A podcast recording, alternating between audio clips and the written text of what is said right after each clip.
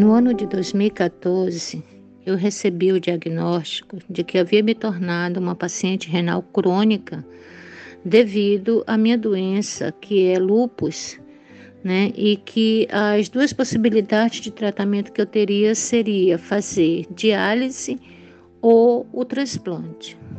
De imediato decidi fazer o transplante, pois tinha muito medo de entrar na hemodiálise pelo que havia ouvido das pessoas, né? Mas na verdade não conhecia os fatos reais. Mas quando você entra no universo novo e passa a conhecer as dificuldades que são inerentes a esse universo, a realidade é outra. No nosso estado aqui no Amazonas, não se fazia transplante na época. Apesar de que há algum tempo alguns foram feitos, mas no momento não se estava fazendo nem até agora, né, desde então. Então a possibilidade seria fazer um transplante fora. E a gente sabe que isso é um pouco difícil entrar nesse tratamento para fazer as coisas lá fora. E eu comecei então essa luta. Como não consegui logo, de imediato tive que começar a fazer hemodiálise. E fiz hemodiálise durante cinco anos. É, quando eu comecei o tratamento lá em São Paulo, durante três anos eu fiz o tratamento do pré-transplante.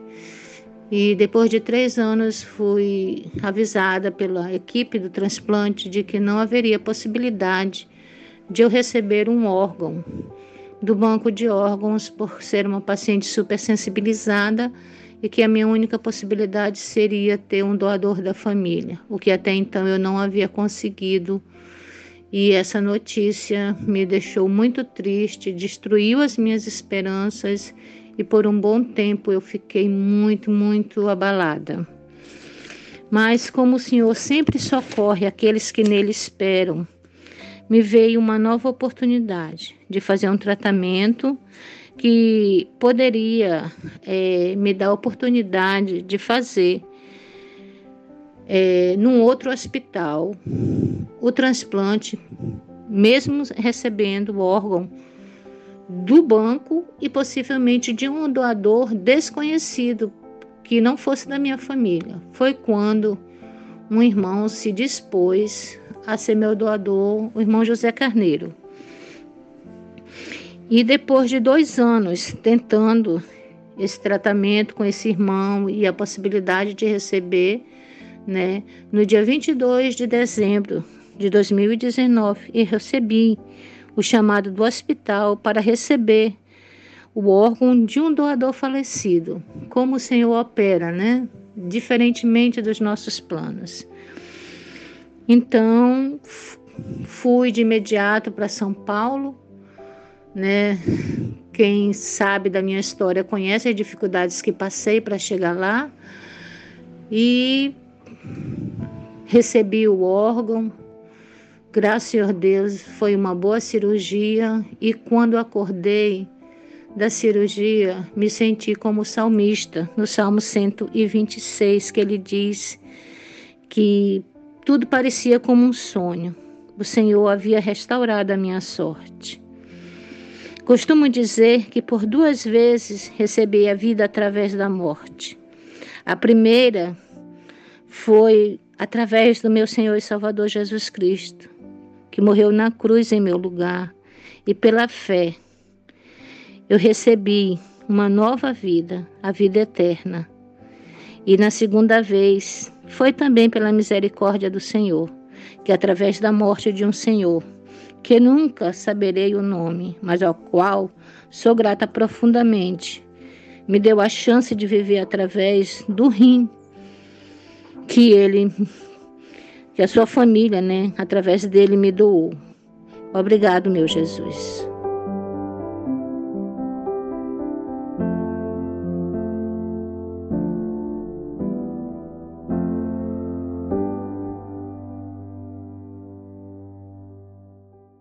Desde que comecei a fazer hemodiálise, quem conhece sabe que quando você passa muito tempo fazendo hemodiálise, esse tratamento ele leva o paciente a ficar muito debilitado.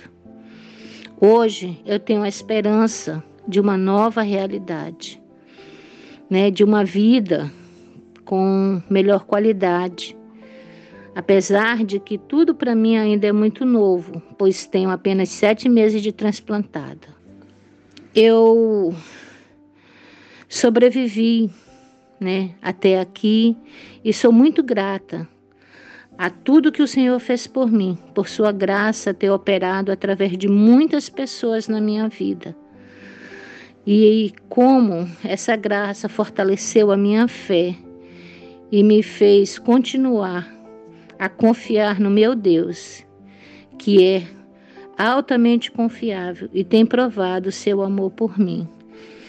E o texto que eu gostaria de recitar, que me falou muito, foi o Isaías 64 e 4 que diz: Porque desde a antiguidade não se ouviu, nem com ouvidos se percebeu, nem com os olhos se viu Deus além de ti, que trabalha para aquele que nele espera.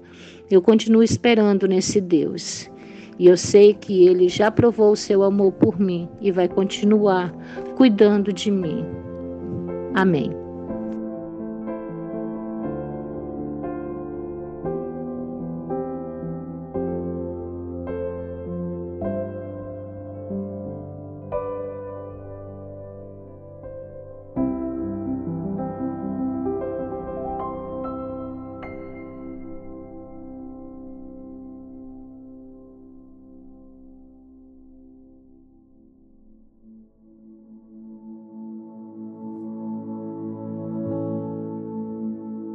Acabou de ouvir o testemunho da irmã Naide Lira e agradecemos a nossa querida irmã pela gentileza com que aceitou nos abençoar com esse relato que fala acerca de como o amor é resultado de transformações e de como morte e vida estão intimamente ligados. Fique conosco e entenda melhor como a questão do transplante é parte da vida de todo cristão verdadeiro.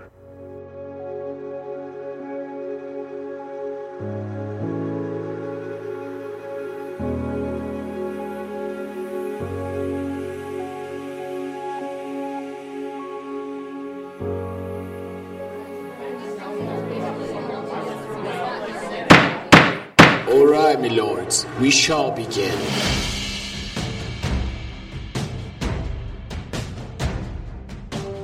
Olá, meus amigos, bem-vindos a mais um Cast Mister, o seu podcast de teologia reformada, e esse é o episódio de número 30. Meu nome é Alexandre Rocha e, como já disse alguém, todo mundo é evangelista daquilo que ama. É, meu nome é Diego Montenegro e aqui nesse podcast você pode até não me amar, mas você tem que amar o próximo. Meu nome é Paulo Renan e o episódio de hoje é teste para cardíaco. É teste para cardíaco, amigo. É teste para cardíaco. Muito bem, pessoal. No episódio de hoje nós vamos falar sobre transplantados. E o que, que é isso? Bom, a gente vai abordar a pergunta de número 42 do nosso cheirosíssimo breve catecismo de Westminster e a sua resposta. Nós tentaremos abordar a questão do amor de Deus Pô, essa referência. Do amor de Deus, né? Renan, mano, não, pensei que tu ia continuar. A música da oficina? Não, não, não. Não, não, não. A do. do... a do príncipe do Brega. então, Hoje nós vamos falar sobre o amor de Deus, né? Como o resumo da lei a partir de uma perspectiva em que esse mandamento requer um transplante do coração. Sai a pedra e entra um coração de carne, como diz Ezequiel 36, 26. Mas antes vamos para os recados da abadia.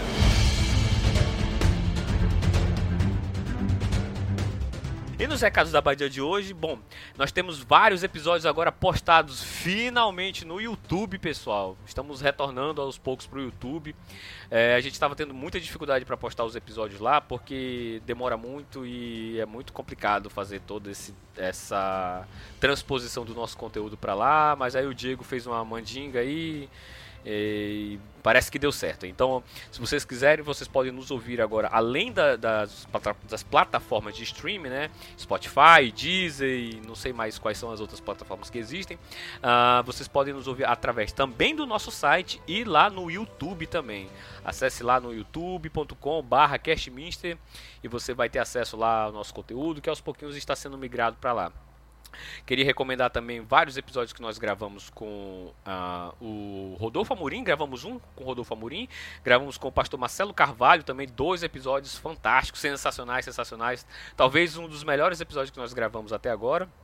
Sobre cosmovisão indígena. Dá uma olhada lá, procura aí. Quem procura acha. Uh, gravamos também com o Estênio Márcio, né, sobre é, música e confessionalidade, ou, ou, música confessional, alguma coisa assim, não lembro direito mais o tema, mas procura que tá por aí também. Uh, gravamos também com o Aende Borba sobre depressão, foi um episódio muito legal também. E, bom, é isso, né? Siga nas nossas redes sociais, aquilo que você já sabe, bora pro episódio.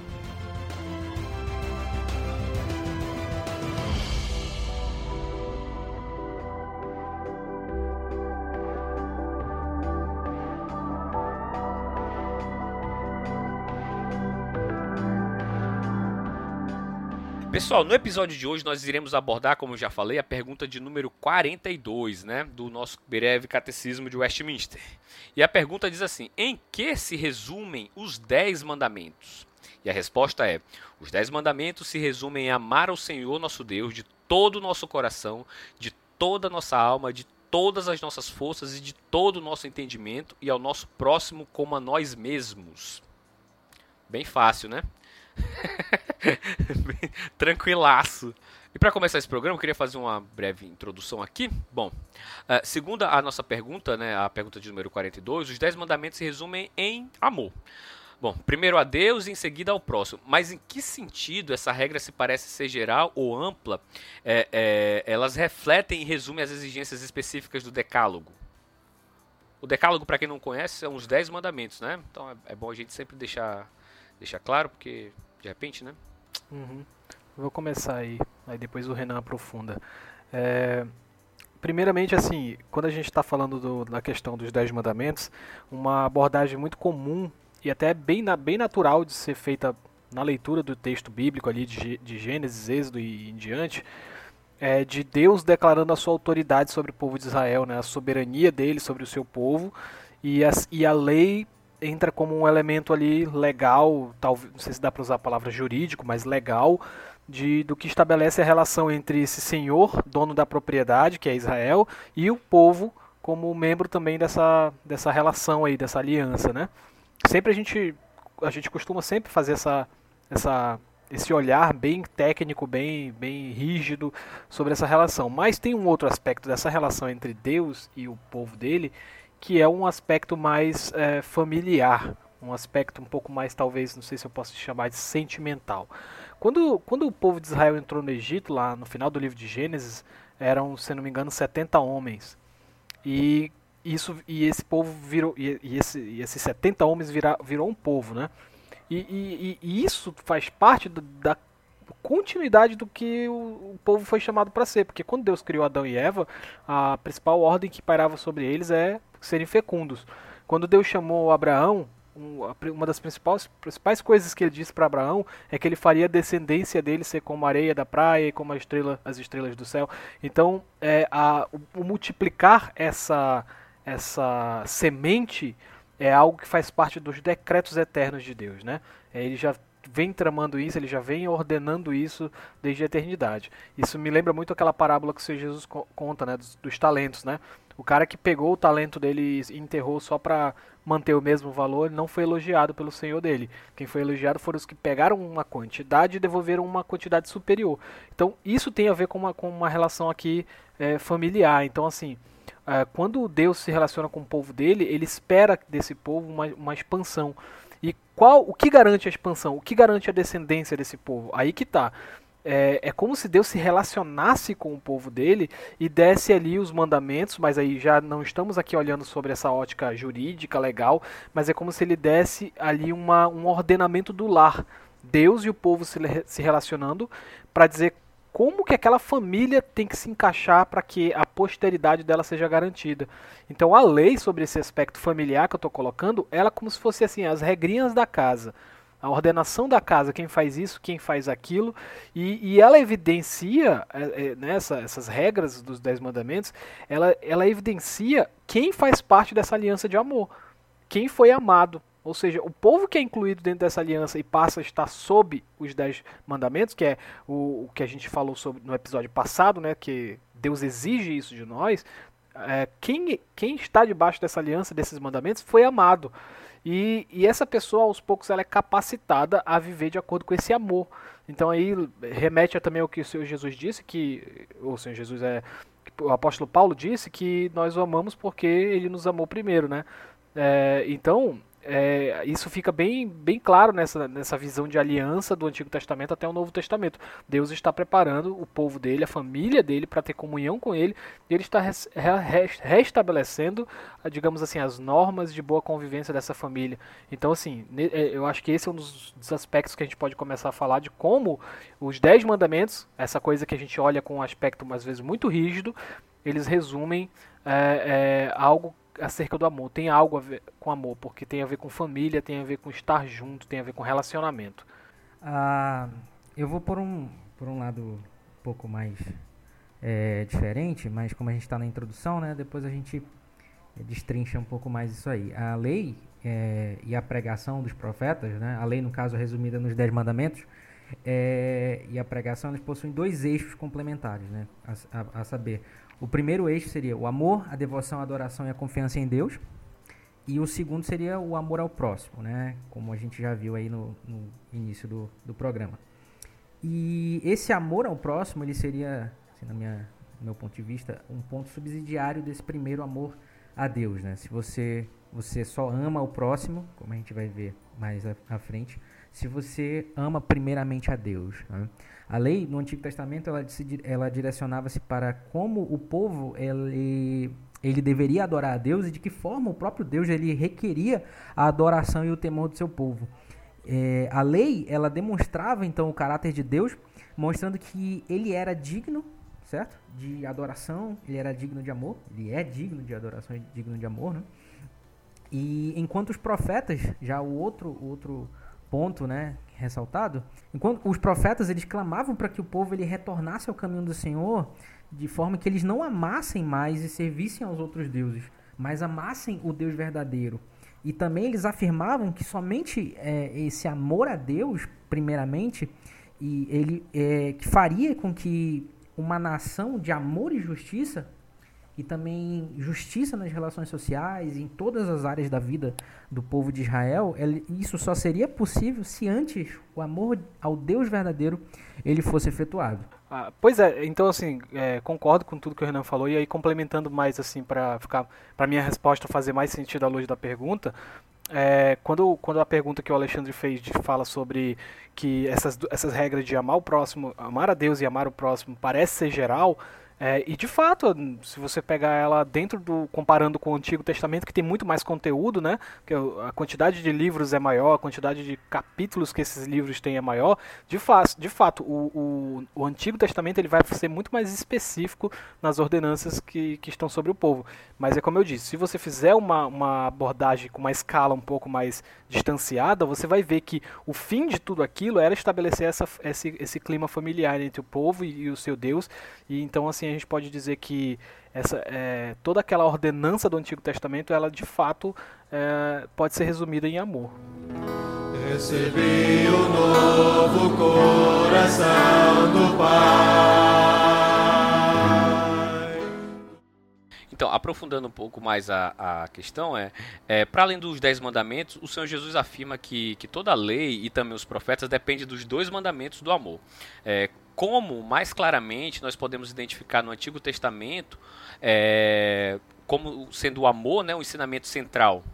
Bom, é, como o Diego falou, no Antigo Testamento a gente tem muito mais é, demonstrações dessa, dessa questão que a gente está tratando, né? E eu chamo a atenção para um aspecto uh, específico desse amor, que ele é claramente claramente percebido no conjunto de proteção social, vamos dizer assim, ao pobre, ao, ao necessitado da sociedade israelita daquela época. É, é lógico que o amor ele não se direcionava somente ao pobre, né? Mas ao se entender o amor como uma atitude, como a, a tradição cristã ela a tradição cristã clássica ela entende, né? O amor como uma atitude, é muito mais fácil a gente perceber a ação do amor por meio do pobre, o que refletia um aspecto mais amplo do amor de Deus pelo seu povo, já que qualquer um, qualquer um da, da, da, da sociedade ali, naquele momento, poderia vir a ser pobre. Então, assim, como diz o Tim Keller, né, o interesse de Deus pelos pobres é tão profundo que ele deu a Israel um conjunto grande de leis que, se fossem exercidas, a classe menos favorecida praticamente desapareceria. A gente vai ver essa, esse amor de Deus nas leis, é, quando, por exemplo, a lei da respigadura, né? Na colheita, né? Tinha que, tinha que deixar lá o resto das espigas, né? Sim, exatamente. O pobre comer, não é? Sim, exatamente. É, é, é, assim, a gente vê essa, essa proteção de Deus, esse amor de Deus pelo povo nas leis que, que, que protegiam para que a, os menos favorecidos da sociedade israelita eles tivessem uma chance de ter uma vida digna, né? E que é, as pessoas mais favorecidas elas poderiam demonstrar o amor tanto a Deus como ao seu próximo, é, praticando aquele conjunto de, de leis de proteção social, como eu estou dizendo aqui. Né? O, por outro lado, o não amor a Deus já é, já é o, o, o, prisma do, do primeiro mandamento, né? Tipo assim, amar a Deus como é, acima de todas as coisas. O não amor a Deus, além do castigo que ele trazia, como diz o, o Santo Agostinho, né? Deus nos ordena amá-lo e ao não fazermos isso, Deus ele se indigna contra nós, trazendo sobre nós o castigo, como se o não amar a Deus já não fosse desgraça pequena, né? É, essa essa ordenança de Deus que nós devemos amá-lo, ele sempre é, é, é sempre deixou claro que quando o povo ele não amava o Senhor, isso sempre levou o povo a se a afundar no pecado e se afundar na miséria. Então, assim, Deus sabe que se a gente não amá-lo, a gente vai amar qualquer outra coisa. E isso vai ser a nossa destruição. Porque a gente se torna parecido com aquilo que a gente ama. Né? Como diz o, o, o G.K. Bale, né? Não sei se eu estou pronunciando é, corretamente. Logo, a gente a gente vai se tornar parecido com os ídolos, né? Mudos, cegos, surdos, etc. Assim, na tradição cristã clássica, o amor divino ele é visto nos termos da vontade soberana de Deus. Então, assim, é, o amor de Deus ele é, ele, é, ele é traduzido em termos de benevolência, ou seja, a intenção e a habilidade de desejar o bem das pessoas e realizar esse bem.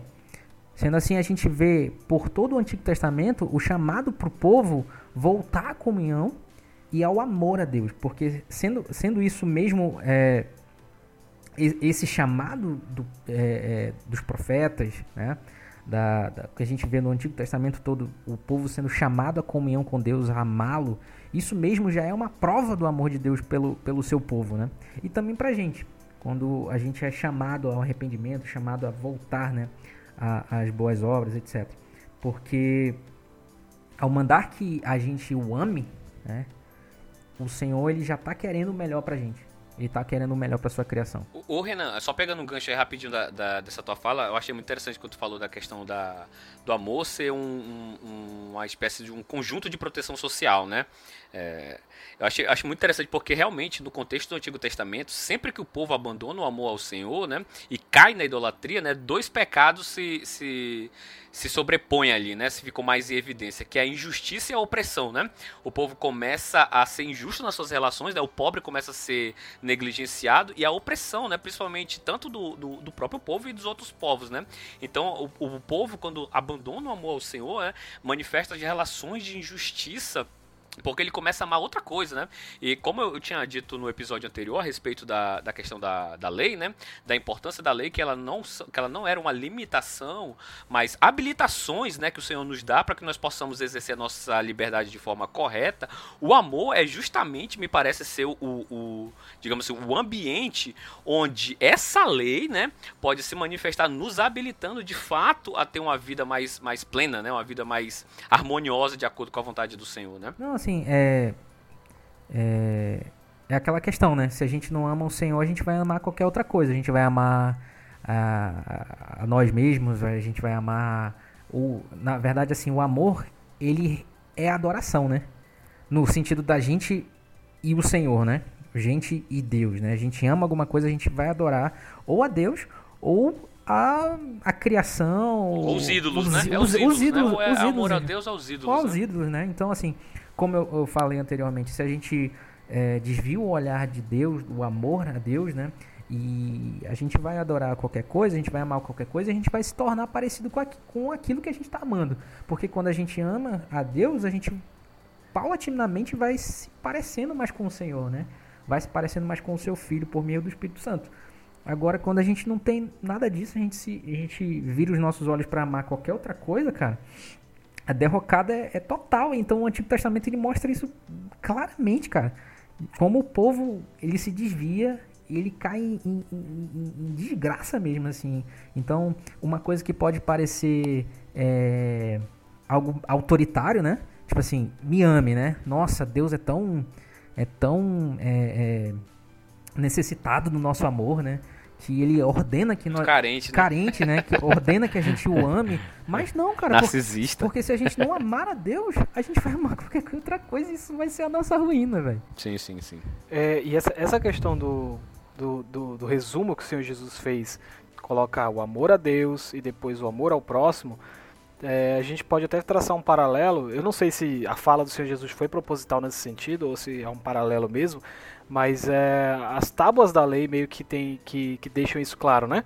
A primeira tábua da lei ela trata sobre as obrigações do povo com Deus e a segunda tábua da lei ela trata das obrigações do povo entre si, né? Então assim é, engra é engraçado, é curioso ver que quando o Senhor dá o mandamento os 10 mandamentos lá em Êxodo 20, o que se segue em Êxodo 21, 22, 23, 24 até o acho que 31, se eu não me engano, é a explicação prática do que aqueles mandamentos que estão na tábua exigem do povo. Então, Moisés vai expondo um monte de regrinhas que às vezes a gente na na, na pressa de ler aquilo porque pode não parecer importante para nós, ah, isso é coisa da cultura judaica, mas na verdade o que, o que Moisés está fazendo é ele mesmo está dando uma interpretação de primeira mão, inspirado por Deus, da, das tábuas. Então, toda aquela, aquela questão de justiça social que o Renan comentou, todos os mandamentos que vêm a partir de Êxodo 21 sobre a propriedade, sobre o que você deve fazer quando você encontrar o boi do teu vizinho perdido no meio do mato, tudo aquilo que você deve fazer com a tua propriedade, com a propriedade do teu próximo, como você deve tratar o estrangeiro, como você deve tratar o pobre, como você deve tratar as mulheres, tudo aquilo que é estabelecido nos capítulos posteriores ao, ao Êxodo 20 é, na verdade, uma aplicação da, dos Dez Mandamentos, não é uma outra lei. Não é que Deus deu a lei dos Dez Mandamentos de, depois deu um bocado de outras leizinhas. Não. Essas outras normas, essas outras leis, digamos assim, que ele dá a partir do Êxodo 21 para frente, é um, são aplicações dos Dez Mandamentos. Os Dez Mandamentos exigem que aquelas coisas aconteçam.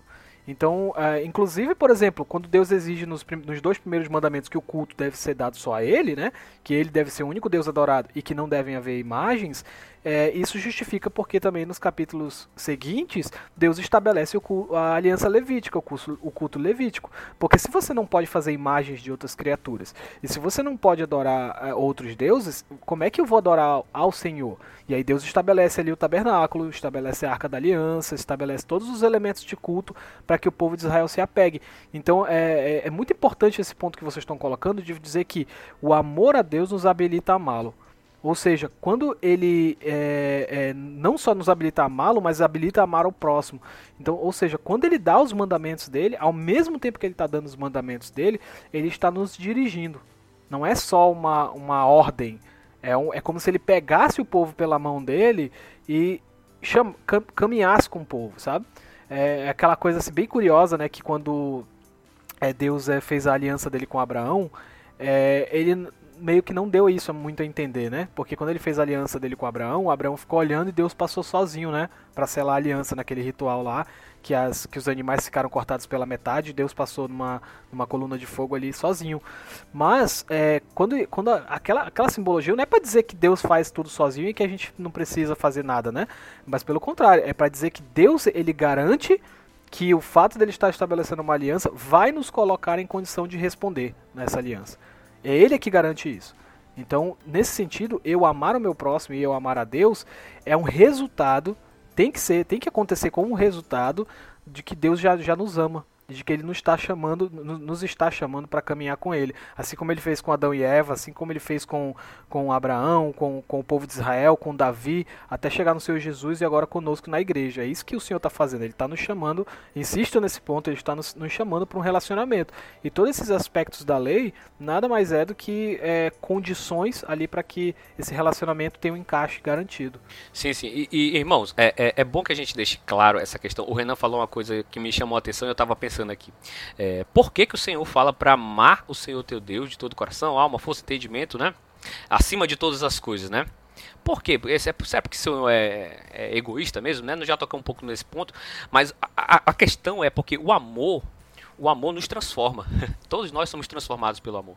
E se Deus não é aquele, aquele, aquele ser supremo que nós amamos, nós vamos pegar qualquer aspecto da realidade, da criação de Deus, da boa criação de Deus, e nós vamos elevar a categoria de Deus. Você pode pegar a sua família e você pode colocar ela como se fosse Deus. Se você não amar o Senhor Deus, você vai botar a sua família lá e você vai enxergar as outras relações a partir disso. Então você pode cometer injustiça por causa da sua família. Você pode cometer é, pecado por causa do seu trabalho se você colocar ele no lugar de Deus, porque isso vai transformar você. Isso vai reduzir você. Não pense que você vai ser uma pessoa plena se você conseguir, se você amar é, as coisas criadas como se fossem Deus. Primeiro, porque elas não podem suprir uh, uh, aquela, aquele, aquele, aquele senso que você tem de felicidade, aquele, aquela, aquela necessidade de, de plenitude, porque nada da, das coisas criadas são capazes de nos satisfazer a semelhança do Senhor. Só o Senhor é eterno tudo que é criado é finito. E, e como elas têm essa, essa condição de criaturidade, elas não têm o, o, capital, elas não têm a capacidade de atender às nossas expectativas. Por que, que muita gente fica triste quando uh, o filho se, uh, nos decepciona? Ou a esposa? ou o marido, porque ela coloca uma expectativa no cônjuge, no filho, é, que só Deus pode suprir. Então, assim, o fato de Deus dizer que, não, vocês têm que me amar sobre tudo, não é porque ele é um Deus mesquinho, não, é porque ele conhece que as coisas boas, inclusive, que ele criou, não tem capacidade de suprir a nossa, a nossa sede eterna. Porque nós somos sede, nós somos fome. Nós somos fome, nós temos fome eterna. A, a, a Bíblia diz que Deus colocou no homem né, o, o, o desejo pela eternidade. Né, o senso da eternidade está no nosso coração. E nós somos esses seres que nós não nos cansamos, né, nós estamos o tempo todo ansiando por algo. Né? Nós queremos algo mais, nós ansiamos por algo mais. E só o Senhor pode suprir. É, Agostinho, naquela frase clássica dele, né, diz assim que é, nosso coração anda inquieto, né, e só encontra repouso quando descansa em Deus, e é verdade mesmo. É, nós andamos inquietos por muitas coisas, né, tentando procurar no sexo, no dinheiro, no poder, é, é em filhos, em carreira e, bom, sei lá, em qualquer coisa, em prazer, em entretenimento, é, buscando eternidade em algo que não pode dar. Elas podem nos dar pra, pode, podem nos dar prazeres temporários, mas não podem suprir essa sede eterna que nós temos. Por isso que só o Senhor é capaz de fazer isso, porque qualquer outra coisa que nós colocarmos no lugar do Senhor vai nos fazer termos relações injustas com a boa criação do Senhor. Imagina que você colocou o seu cônjuge é, como um, um, um Deus da sua vida Imagine que você faça isso. Quando esse cônjuge errar, você vai passar a mão na cabeça dele. Quando se, se o seu filho for o seu Deus, quando ele é, for mal criado, você não vai disciplinar porque ah é, é meu filho, entendeu? Você vai querer justificar.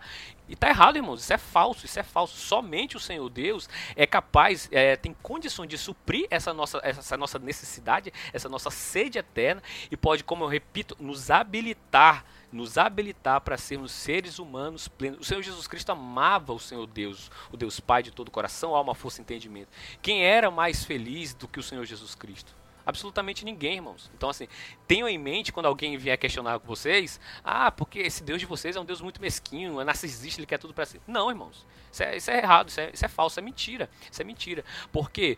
Porque não há absolutamente nada na boa criação do Senhor, mesmo sendo boa criação do Senhor, é, que tenha a capacidade de suprir essa nossa sede eterna. Então isso precisa ficar muito claro. C.S. Lewis vai dizer que nada que, é, é, é nada que não seja eterno é, ou, ou melhor, tudo que não é eterno é eternamente inútil. E realmente, é, é, você não pode colocar na sua felicidade algo que acaba, cara. Porque e o que, que não acaba nessa, né, nessa vida aqui? Tudo se acaba. Família se acaba, saúde se acaba, beleza se acaba, filho se acaba, uma hora tudo se vai, né? A gente está vivendo aí um período de pandemia, a gente vê como a morte é algo tão presente, né? Algo é, é palpável, né? A gente vê e assim, é, a vida é assim, a vida é assim, né?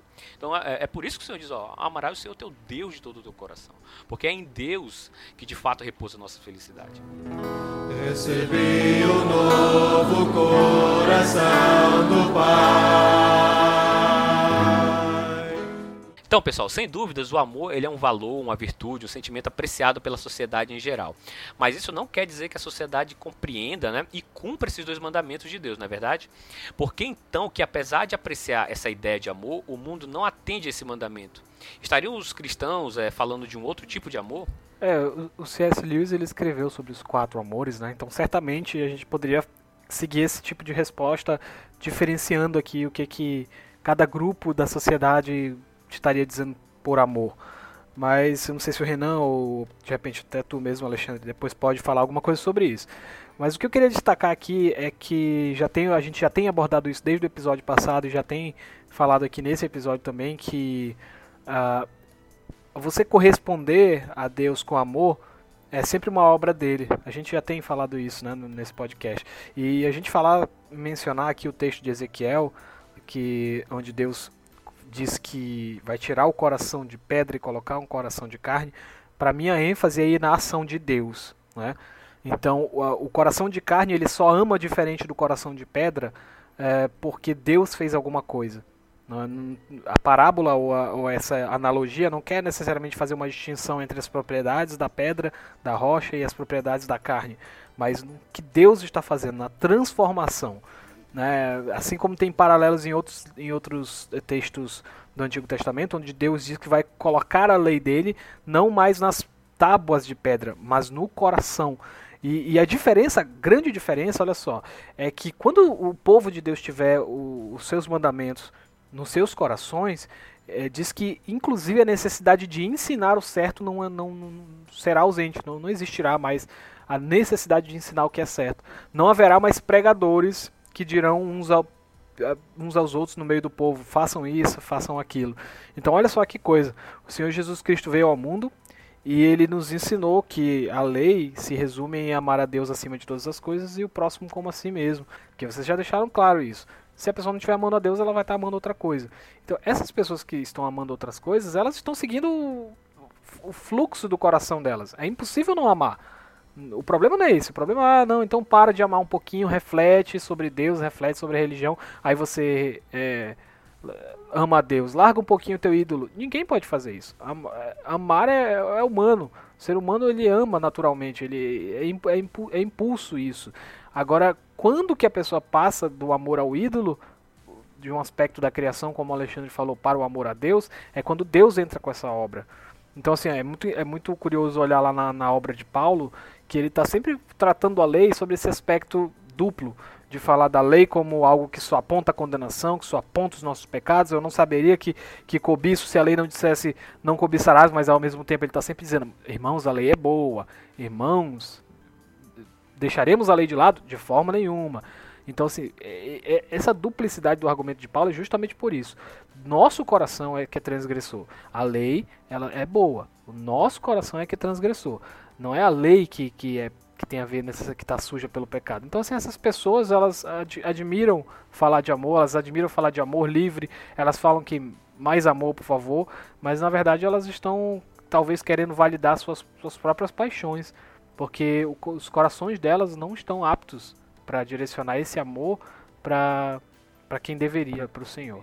Bom, o tipo de amor que que impera nesse exato momento é o amor confundido com sentimentos, né? Uhum. É, se você sente algo por alguém, você está amando essa pessoa. Na verdade, o amor cristão ele é completamente diferente disso, né? Como o Diego aí já deixou claro, o amor cristão ele é um amor que é possibilitado somente pelo novo nascimento em Cristo. Esse o, o próprio texto aí de Ezequiel ele bate muito nesse, nesse aspecto né, de uma nova criação, né, do próprio, do próprio Deus é, criando um, no, um, novo povo por meio do seu espírito, é, agindo por meio do povo, né, que a, a, a, própria habilidade do povo em responder à graça do Senhor é algo que o próprio Deus capacita esse povo para fazer. Ah, Nesse aspecto, o coração e o espírito que o texto de Ezequiel fala são associados ao pensamento e às decisões morais.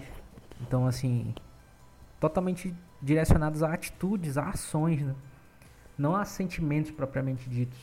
É claro que os sentimentos eles estão, é, eles fazem parte do ser humano, mas é, muito mais a, a, a, atitude em relação a alguém, a sua a boa vontade, retomando a questão da benevolência, né? De você desejar o bem para alguém e fazer esse bem. Então, o povo ali no, no, contexto de Ezequiel e o povo hoje era um povo que nem querer o bem queria, né? Tanto é que o, o Ezequiel 36, 26, o contexto prévio é de Deus falando assim, ó, vocês profanaram o meu nome. eu não estou fazendo isso aqui por causa de vocês, não, por amor a vocês. Eu estou fazendo por causa do meu nome que foi profanado é, entre as nações.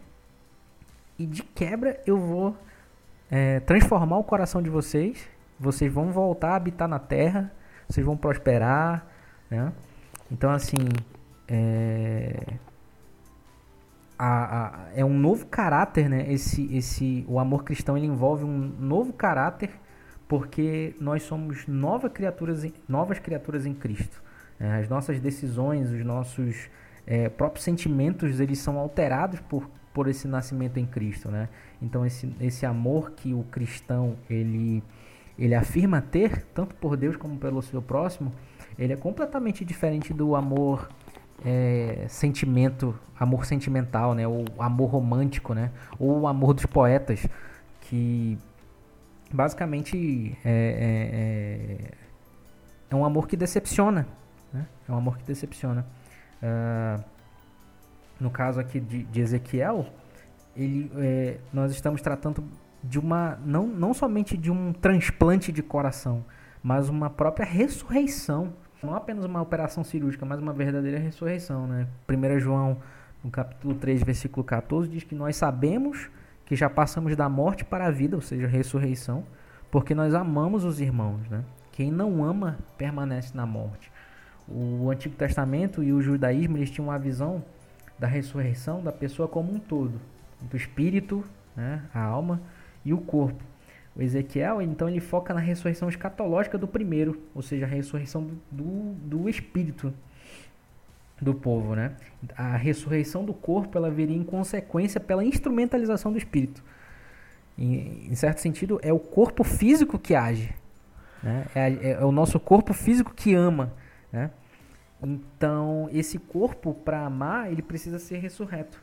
E ele só vai ser ressurreto quando o nosso espírito ele for ressurreto também por meio do Senhor Jesus. Então, é, o, o, que o Renan falou para mim é, é, é, foi perfeito, assim, é, a questão do amor, né, reduzido aos sentimentos, né.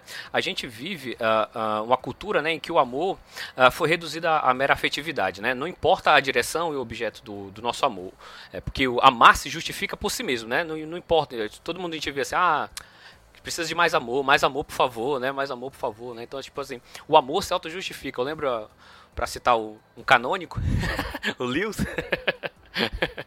o Lewis vai dizer assim que, que, que, Deus é amor, né? Mas que o amor não é Deus, né? Então essa inversão, é, é, é ela não, ela, a ordem dos fatores altera o produto, né? Então, se você diz que, que o amor é Deus, então se você torna esse amor no, no diabo, né? Porque tudo você justifica pelo amor, né? Não, o que importa é o amor, o que importa é o amor, né? A direção não importa, né? Então, o que, que, seria justamente esse transplante, né, que nós vemos, falar, vemos falando do, início, desde o início do programa, né? É essa transformação operada pelo Espírito Santo, né? Porque como o Diego e o Renan já disseram, amar não é, não é condicional nós não podemos escolher amar ou não amar. Nós só podemos escolher o que amar. Mas não amar não existe. Todos amam alguma coisa, entendeu? Então, irmãos, essa ideia de que amor é qualquer coisa que as pessoas dizem sentir, é um frio na barriga, uh, é, é, uma, é, uma, sensação, é uma, é uma, uma, coisa gostosa. Irmãos, isso não é amor. Isso não é amor. O amor muitas vezes confronta. É, Provérbios vai dizer que leais são as feridas feitas pelo que ama. Então, o amor corrige né? O Senhor Deus é um Deus que disciplina a todo aquele que ele ama. Ah, o amor é disciplinador também. Há esse aspecto do amor. Há um aspecto do cuidado, né? Há um aspecto da, da, da proteção e tudo mais, mas há um aspecto da correção também. Então, assim, é, é, é, hoje a gente vive uma crise onde todo mundo fala o que é amor, mas ninguém sabe o que é amor, né? Tudo, é, tudo virou amor, né? Tudo é amor. Não, não sei o que é mais amor. Ah, é, é, inclusive, muitos crentes acabam se deixando levar por essa narrativa, né? De, pô, mas se tem amor, qual é o problema, né? Qual o problema? Qual o problema? Qual o problema de eu, de eu, de eu fazer sexo antes do, do, do, do casamento se eu, se eu, já amo a minha namorada, né? Então, assim, tá tudo certo, né? Irmãos, a gente precisa se arrepender, a gente precisa de arrependimento e clamar ao Senhor por, por, por perdão, porque o Senhor perdoa pecados, mas é preciso haver arrependimento. É preciso haver arrependimento. A, a, a, gente vê temas mais sensíveis, mais polêmicos, como homossexualidade, né? Então, assim, é pecado, irmãos. é preciso ser dito, né? Eu posso até ir preso de repente, ser processado, sei lá, mas é errado, é errado. Não é o que a pessoa sente pela outra que define o que é amor. É a palavra de Deus que define o que é amor. Então é lá que nós vamos saber o que é amor. Muitas vezes a palavra de Deus diz lá é, é, que o amor é uma atitude, uma atitude correta. É uma atitude correta. Então o amor, ele tem uma ética, ele tem uma moral. O amor não é amoral e muito menos imoral. Não é amar por amar que, que se justifica. Não, não, irmãos. Você precisa, nós precisamos ter uma atitude correta, uma vontade correta e uma consciência correta a respeito do amor. Então, sem essas coisas, a gente pode estar fazendo qualquer coisa, mas menos amando pelo menos não biblicamente, né? E nós temos o amor do nosso Pai, né? O amor do Senhor Deus que nos ama incondicionalmente, apesar de nós, não por causa de nós, mas apesar de nós, né? O Diego falou a respeito de aliança, né? E é muito bonito esse texto lá de Gênesis quando fala que o Senhor faz uma aliança, né? Então, assim, é uma aliança que Ele mesmo, né? É, se compromete né, em, em, em, proteger o seu povo, né, em fortalecer o seu povo, em ajudar o seu povo. Né? Nós somos povo do Senhor por aquilo que ele fez. Né? E muitas vezes, até mesmo, é, é, me permitam me prolongar um pouco na minha fala, até mesmo a nossa espiritualidade, irmãos, às vezes é uma espiritualidade mais introvertida, que a gente fica o tempo todo olhando para dentro da gente mesmo para ver se os nossos sentimentos, como é que eles estão. Ah, estou sentindo que há mais a presença, estou sentindo menos a presença, a, a presença de Deus, estou amando mais, estou amando menos. Irmãos, é, é, isso pode ser qualquer coisa. É, eu não estou dizendo aqui que, que a, a, fé cristã não tem implicações subjetivas e internas, né? mas nós, a nossa fé é histórica e ela é objetiva, ela tem um objeto. E ela se chama Jesus Cristo, que viveu num tempo, num lugar, é, é, morreu na cruz de forma literal ali. Então, assim, ele é o objeto da nossa fé, né? E a prova de que Deus nos ama é que Cristo morreu na cruz no nosso lugar. Não é o que você sente, não é o que você sente. Hoje você pode não estar sentindo nada, você pode estar se sentindo o pior pecador do mundo, né? Mas se você crê no Senhor Jesus Cristo, Deus te ama, né? E, e há um futuro para você, apesar de você não estar vendo nada nesse momento. Você pode não estar vendo nenhum um futuro no horizonte, mas ainda há uma esperança para você, porque o fato objetivo é que Deus nos ama em Cristo. E isso é fato. E ele provou o seu amor, como diz lá em Romanos, né? Quando Cristo deu a sua vida por nós, pecadores, né? Então, isso precisa ficar claro, irmãos. Isso precisa ficar muito claro na nossa mente, né? Que o amor não é simplesmente um sentimento, um afeto. É claro que isso também está incluído. Mas se esses afetos, esses sentimentos não estiverem firmados na verdade revelada do Senhor, esse, esse amor, ele é um amor desordenado. Ele é um amor desordenado. Ele é um amor pelas coisas criadas, ao invés de ser um amor pelo Criador. Recebi o novo coração do Pai. Então, pessoal, partindo para o final do nosso episódio, é, agora que nós temos um entendimento um pouco mais da, da, a respeito da importância desses mandamentos do amor para a vida cristã, o que, que nós poderíamos apontar é, como bons exemplos do que o amor a Deus e ao próximo faz conosco? Como poderíamos desenvolver esse dom, né, o dom do amor? Bom, é, eu acho interessante a gente retomar o credo dos apóstolos, é, no sentido da declaração creio em Deus Pai. Né? Essa declaração ela põe todos os cristãos em pé de igualdade. Então a gente é chamado, segundo essa declaração, tendo Deus como nosso Pai, a carregar as cargas uns dos outros.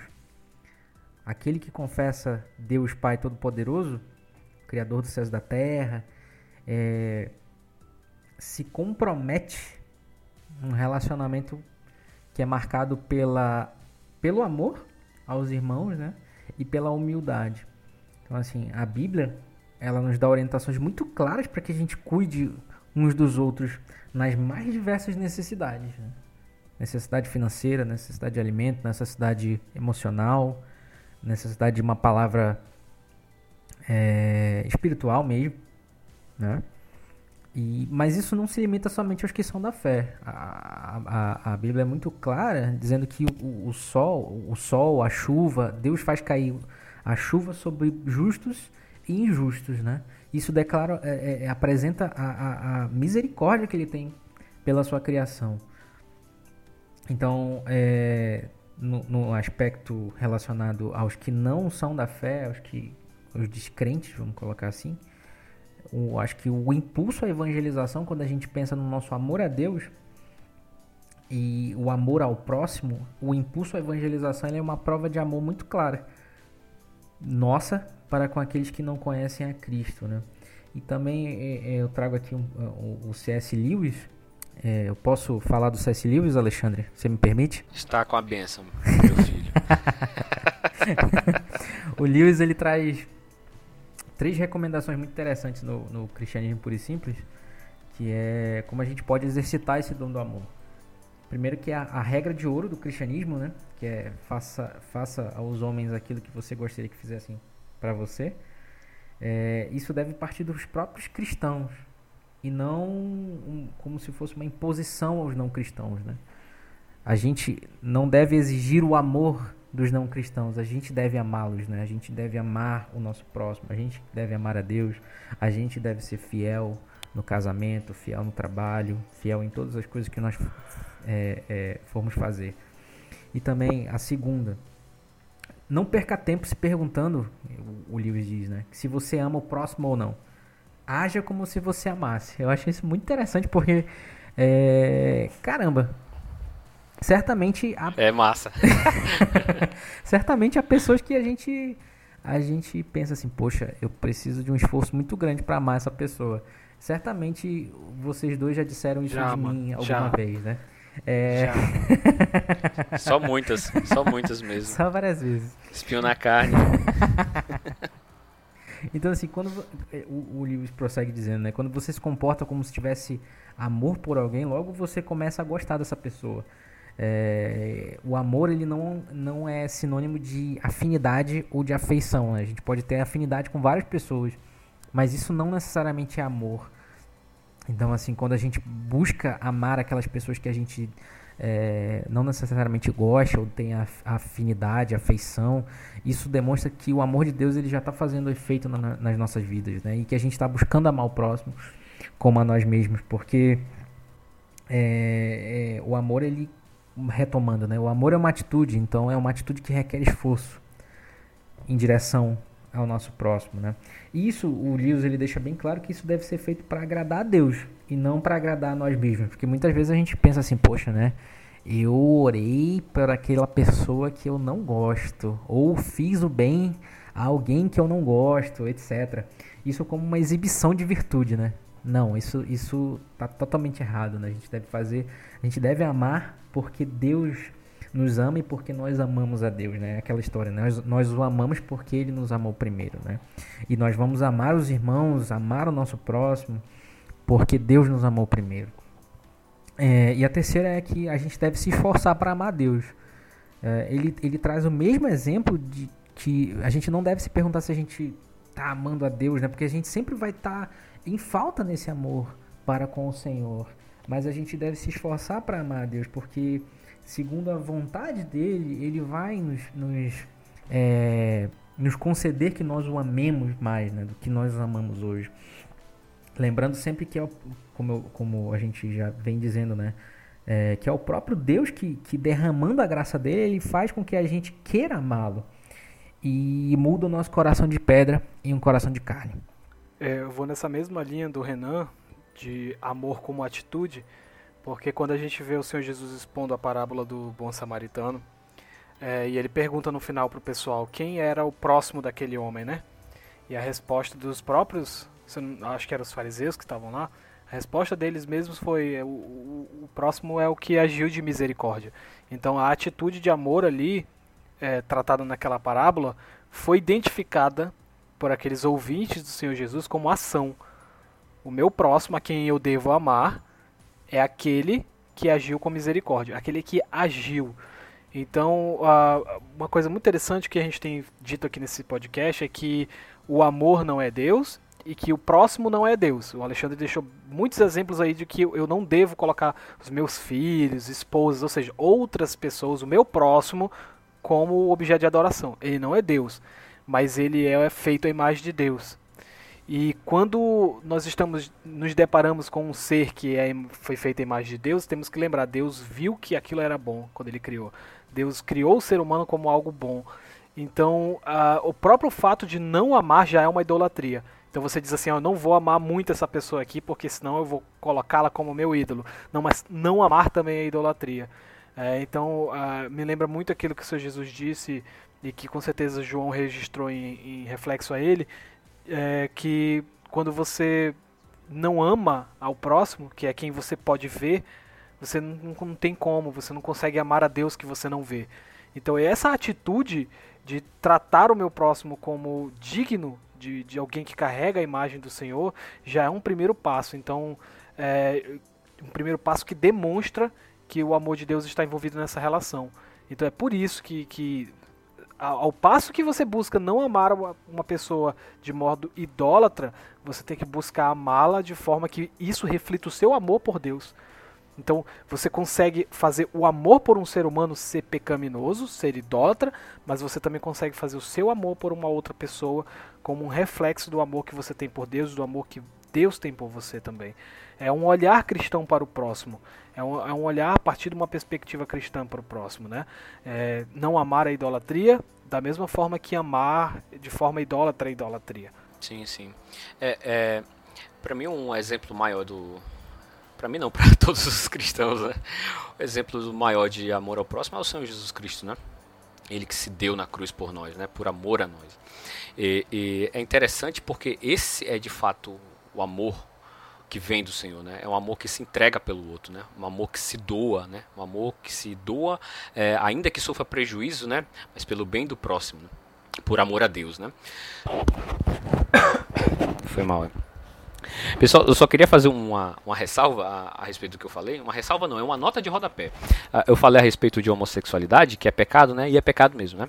Mas isso não quer dizer que o Senhor não ame os homossexuais. O Senhor os ama e os convida todos ao arrependimento. E não somente eles, mas todos os mentirosos, os roubadores, todos os pecadores, todos os pecadores em geral. O Senhor chama todos ao arrependimento. E nós vamos gravar um episódio sobre homossexualidade somente.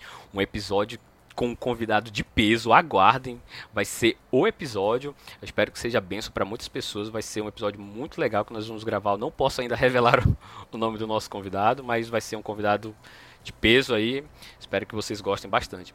E eu só queria dizer que, é, como eu disse, o Senhor chama todos ao arrependimento.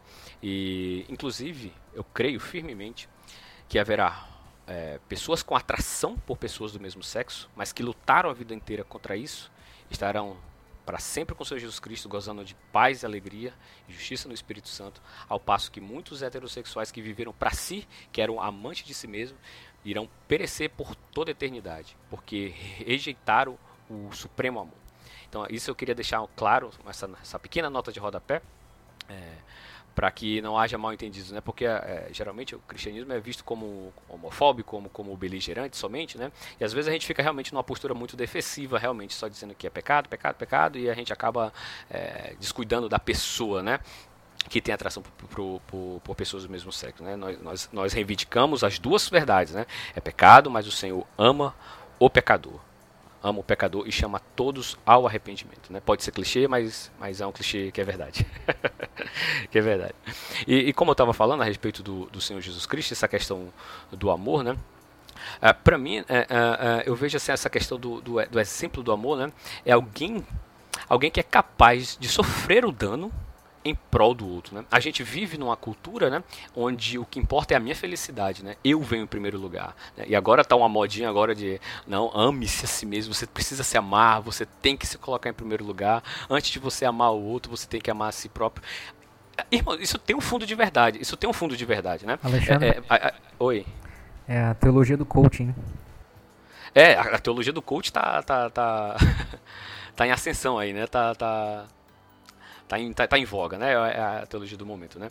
E, irmãos, é, isso tem um fundo de verdade, né? Nós precisamos ter algum tipo de amor por nós mesmos, né? Só que esse amor não pode estar acima do amor ao Senhor e nem o amor ao próximo, né?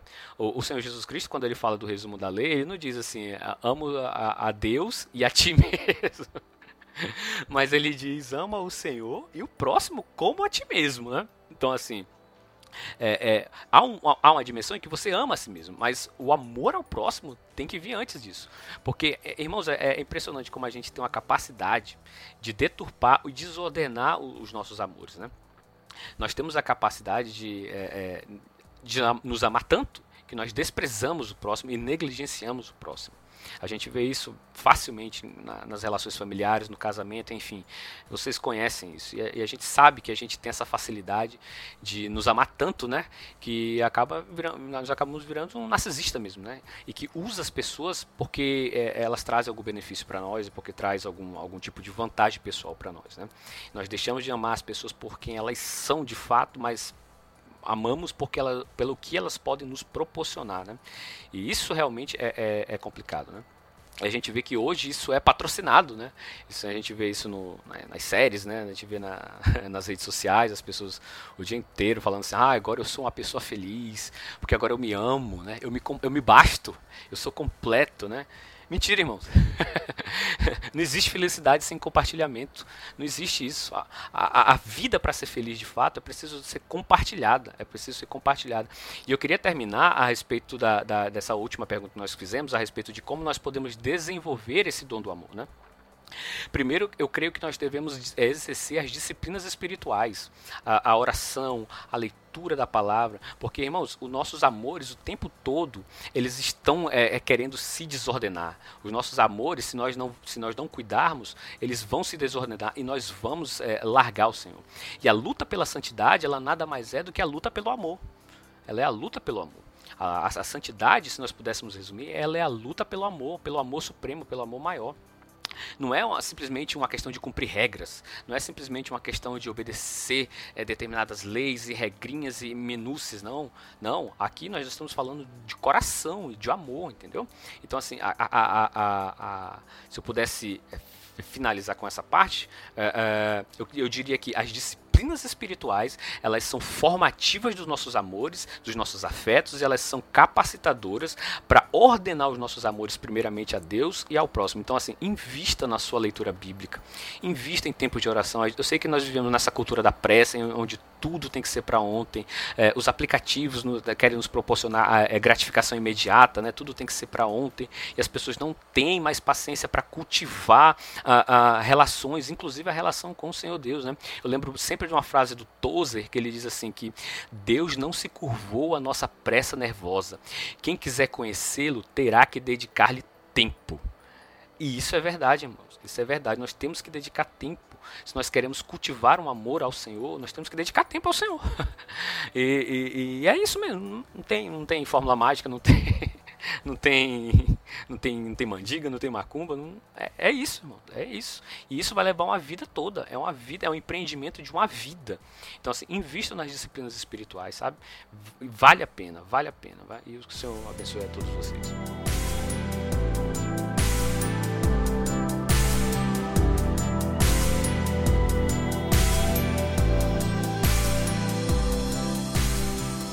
Bom, pessoal, então é isso. Vamos embora? Bora. Bora.